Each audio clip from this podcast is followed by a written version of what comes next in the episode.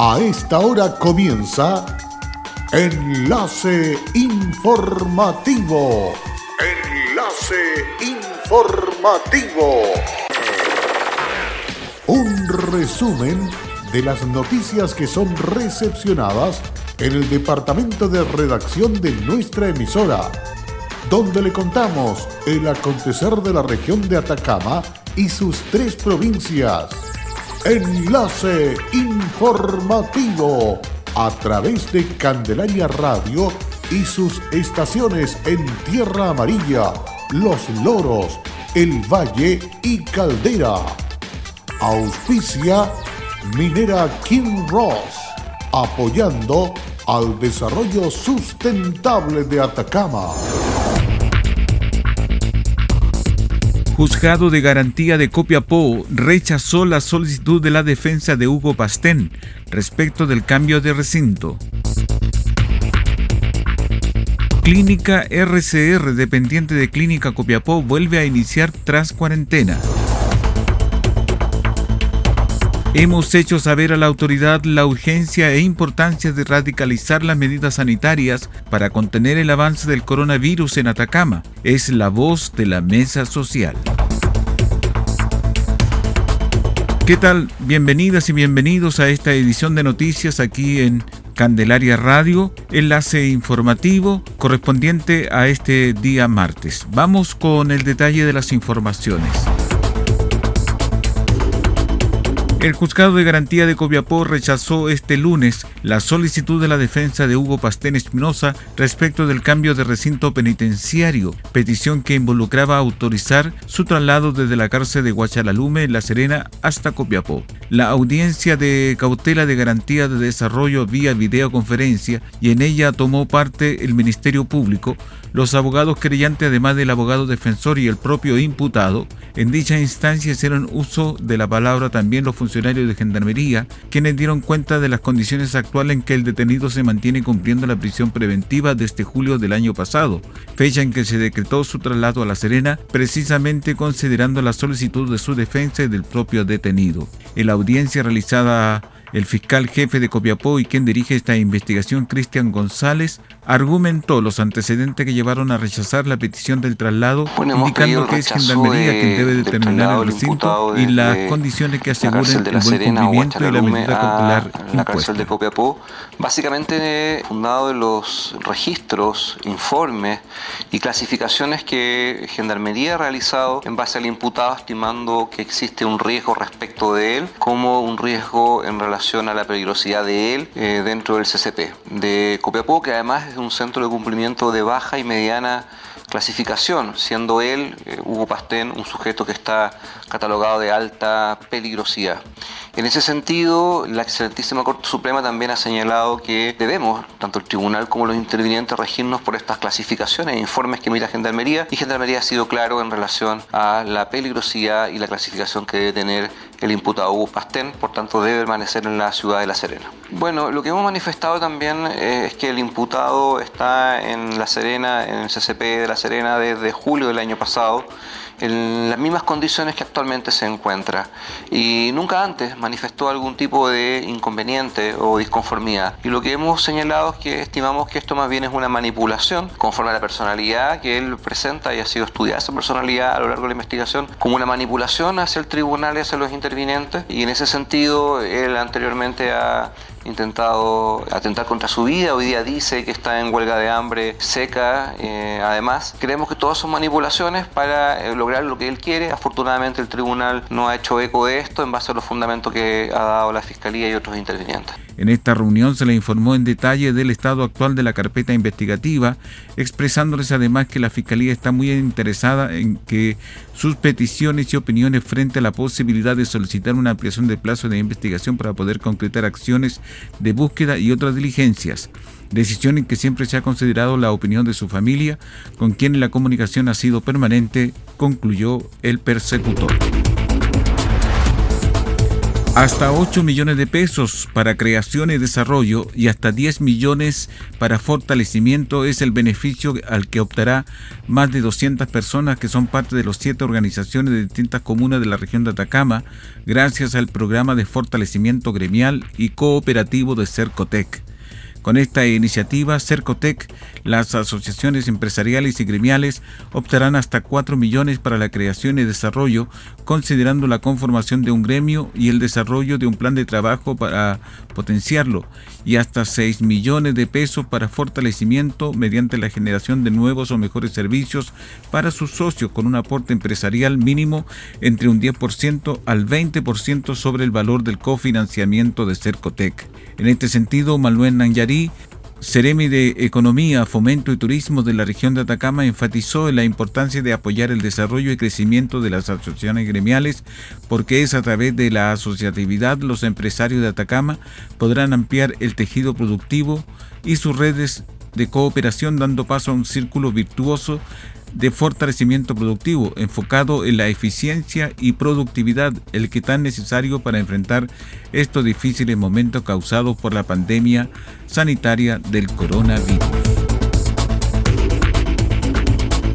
Con el objetivo de convertirse en el principal punto de encuentro familiar en Copiapó, el alcalde de la comuna, Marcos López, firmó la entrega de terreno que va el vamos a las obras de lo que será el renovado Parque El Pretil en su etapa 1 el recinto se posicionará como el mayor pulmón verde de la ciudad con la inclusión de más de 6.000 metros cuadrados de nuevas áreas verdes. La máxima autoridad comunal Marco López subrayó que la iniciativa mejorará la calidad de vida de los habitantes y permitirá generar importantes puestos laborales. El edil indicó lo siguiente. Además de ser una obra muy importante para la comunidad, es como reconvertir el Parque El Pretil en un centro de, de actividades habituales en esta primera etapa solamente un tercio del parque se va a intervenir y luego en la segunda etapa esperamos tener recursos para, para el resto del parque y eh, también eh, de alguna manera permite esto dar una señal de que es posible enfrentar la pandemia y también trabajar y generar empleo, que es nuestra principal preocupación. El proyecto principal Pulmón Verde de la ciudad en su fase 1 pretende intervenir cerca de 30.000 metros cuadrados, donde se considera el estacionamiento, accesibilidad inclusiva y universal, mejoras, modernización y reordenamiento de las infraestructuras para las fiestas patrias y eventos masivos. Los recursos son el Fondo de Desarrollo Regional aprobados por el Consejo Regional CORE. Además, las obras suman más de 6.000 metros cuadrados de nuevas áreas verdes. Es importante destacar que una vez entregado el parque, el ingreso y el uso del recinto será completamente gratuito. Será parte de la nueva cara del pretil árboles como el jacarandá, árbol de Judea, tamaringa, especies arbustivas, herbáceas y cubresuelos. Sobre el aporte en cuanto a mano de obra local, el alcalde agregó. El tema de la pandemia también de alguna manera obliga que las empresas contraten mano de obra local porque es mucho más seguro, sobre todo en Copiapó que todavía conserva márgenes importantes de, reserva frente a la, pandemia en cuanto a, la resistencia que va a tener la ciudad. Iván González, representante de la empresa que se adjudicó la obra, explicó sobre los trabajos a realizar. Una de las primeras faenas fue cerrar el, acceso hacia de Luis Flores hacia acá y posteriormente vamos a empezar con el movimiento de tierra masivo y los procesos de demolición de las obras donde van a existir obras nuevas. El remozado parque contará con nuevos accesos por calle Luis Flores y Los Amoyacas, una feria y plaza intercultural, una hermosa plaza de agua, área de juegos infantiles, un café-restaurante, nuevos baños públicos, un amplio estacionamiento y la mejora de la laguna existente.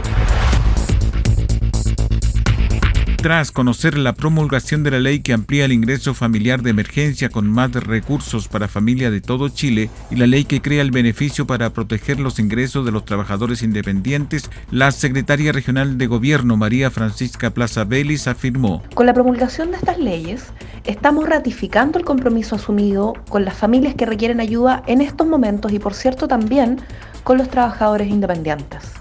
En estos últimos cuatro meses, con el aporte y la contribución de todos, hemos construido una red de protección social que fortalece y que complementa la que teníamos antes de estos tiempos de adversidad y de emergencia. La ley aumenta el beneficio del ingreso familiar de emergencia de 65 mil a 100 mil pesos por persona en caso de no contar con ningún ingreso formal. De esta manera el ingreso de una familia de cuatro personas aumentará de 260 a 400. En el caso de una familia con ingresos formales, el beneficio será lo que le falte para alcanzar el umbral de 100 mil pesos por persona. Además, se aumenta la cobertura del 60% al 80% más vulnerable en el corto plazo. El monto del beneficio a cada familia nunca será revisado a la baja. Una vez que una familia reciba el beneficio, su monto se mantendrá estable por todo el tiempo que dure el aporte. Solo será revisado al alza en caso de situación socioeconómica empeore. Además de los tres meses actuales, se agrega la posibilidad de un cuarto mes de pago en agosto. Además, el jefe de Estado promulgó la ley que crea el beneficio para los trabajadores independientes independientes que han visto afectados sus ingresos producto de la pandemia para apoyarlos y entregarle la liquidez que necesitan para hacer frente a la contingencia. También se va a promulgar otro proyecto de ley que protege los ingresos de 1.200.000 hombres y mujeres trabajadores chilenos que son independientes y emiten boletas de honorario. Esta ley va a permitir proteger sus ingresos cuando se han visto afectados por estos tiempos de emergencia. Combatir el coronavirus es tarea de todos. Sé responsable, cuídate y cuida a los demás. Quédate en casa. Un mensaje de Radios Archi Atacama, unidos en la información y prevención. Hola, soy Aida Araya y trabajo en Kinross como especialista de permisos. Si hay algo de mi compañía que me enorgullece, es el respeto y cuidados a las personas. Esto es una motivación para seguir trabajando en esta compañía dando lo mejor de mí. Estamos presentes en Chile desde 1998. Desde entonces, hemos desarrollado diversos proyectos mineros en la región de Atacama y allí hemos construido estrechos vínculos que han fortalecido el respeto por nuestras comunidades vecinas y nuestros colaboradores. Kinross, comprometidos con Atacama.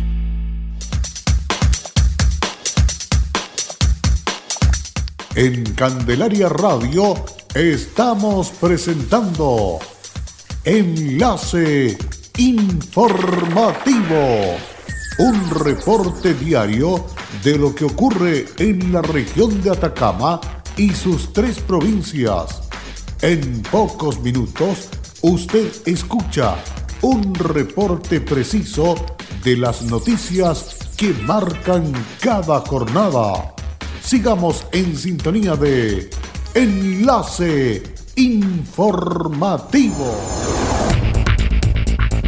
Luego de la pausa continuamos con más informaciones aquí en Candelaria Radio en la jornada de este día martes. Un llamado al intendente y al Ceremi de Salud Atacama reiterando la necesidad de implementar medidas más efectivas para frenar el avance del COVID-19 en la región, realizó nuevamente la mesa social autoconvocada. Carlos Peso, coordinador de la mesa social, indicó que hemos hecho saber a la autoridad la urgencia e importancia de radicalizar las medidas sanitarias para contener el avance del coronavirus en Atacama, pero hasta el momento no hemos tenido respuestas. Peso, quien además es presidente del Colegio Médico Atacama, agregó que entre las medidas propuestas por la mesa está la implementación de cordones sanitarios, el aplicar el confinamiento preventivo de toda persona que ingresa para quedarse y no traer trabajadores de fuera de la región, sectores productivos regionales. En tiempos de incertidumbre, la información tiene un rol relevante para la forma de decisiones personales y colectivas. Es por esto que se reitera la importancia de que desde el gobierno se haga entrega de forma oportuna de estos datos y que además indiquen plazos para tener certeza de si estos 16 fallecidos que figuran fueron o no por COVID-19 y a qué comuna pertenecen, agregó el coordinador de la mesa. Finalmente, Peso hizo un llamado a la autoridad indicando que se espera que el intendente y Cereme de Salud sean parte de la solución y no se transformen en un obstáculo para el diálogo y proteger a la comunidad.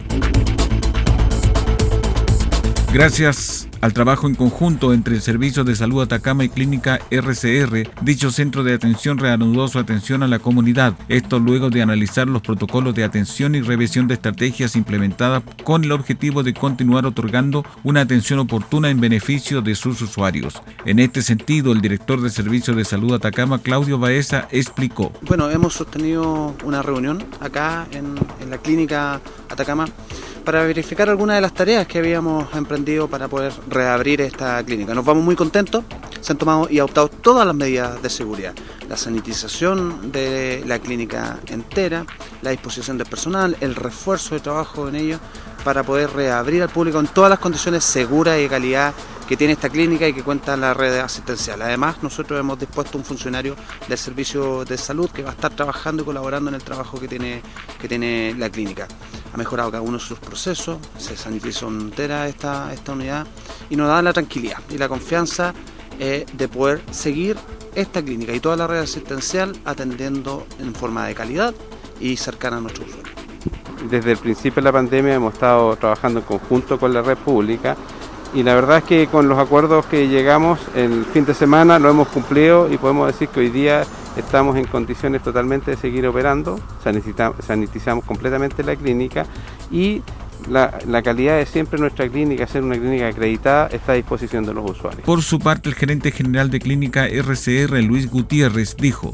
Bueno, la primera acción fue sanitizar todos los espacios, todas las unidades, eh, reorganizar el tema del recurso humano y fortalecer lo que se estaba haciendo siempre, la prevención, el uso de las EPP, para que todas las personas que vengan tengan la seguridad de que esta es una institución que cuida de la salud de las personas. Finalmente, el director médico de la clínica RCR, doctor Guillermo de la Paz, afirmó. En primer lugar, quiero agradecer al director del Servicio de Salud, al señor Claudio Baeza, por la disposición en, de ayudarnos y, y, formar parte nuestra de la clínica en el sentido de apoyarnos para poder superar esta esta terrible pandemia, que evidentemente la clínica no está al margen de esto, ¿verdad?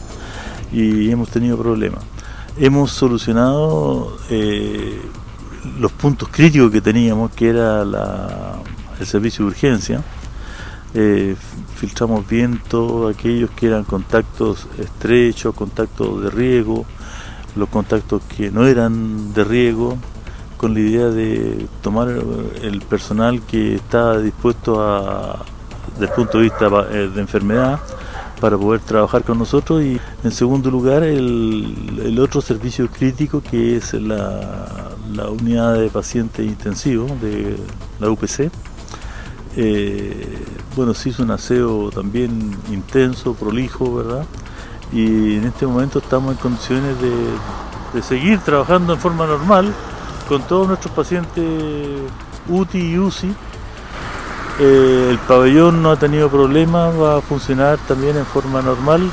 Eh, hospitalizado, mm, no hemos tenido ni un caso de coronavirus, así que eh, estamos muy bien ahí igualmente lo que es eh, la zona de, consultas médicas. De esta manera y en materia de consultas de urgencia, Clínica RCR solo atenderá consulta de urgencia, no respiratoria con horario de 24 horas para pacientes adultos y de 8 a 22 horas para pacientes pediátricos. Esto es de lunes a domingo. Por lo tanto, todas las consultas de urgencia respiratorias adultas y pediátricas en cualquier horario deben dirigirse hasta el servicio de urgencia del Hospital Regional de Copia a. como cada día, en el informe entregado por las autoridades, el director regional de salud, Claudio Baeza, dio a conocer la situación de pacientes que se encuentran recibiendo atención especializada en el Hospital Regional de Copiapó y en el Hospital Provincial del Huasco, que es la siguiente. Actualmente, sumando los pacientes que nos llegaron desde la región metropolitana, más los pacientes que se encontraban en nuestra región, tenemos nueve pacientes que están conectados a ventilación mecánica dos de ellos en el Hospital Provincial del Huasco y siete en el Hospital Regional de Copiapó. Cualquier paciente que se encuentra hospitalizado ya tiene una condición clínica de gravedad, más si se encuentra internado en la unidad de cuidados intensivos y sobre todo si de esto está conectado a ventilación mecánica. Los nueve pacientes que están hoy día conectados a ventilación mecánica en la unidad de cuidado intensivo son pacientes que se encuentran graves y que nuestros equipos de la unidad de cuidado intensivo están haciendo todo lo posible para no solamente recuperar su salud, sino mantenerlos. Esa es la situación que se vive en general en las hospitalizaciones de la región de Atacama. Y con esta información estamos cerrando el presente resumen de noticias aquí en Candelaria Radio. Muchas gracias y será hasta pronto. Cerramos la presente edición de Enlace Informativo, un programa de informaciones recepcionadas por el departamento de redacción de nuestra emisora. Enlace informativo por Candelaria Radio. Es presentado por Minera King Ross, aportando al desarrollo sustentable de Atacama.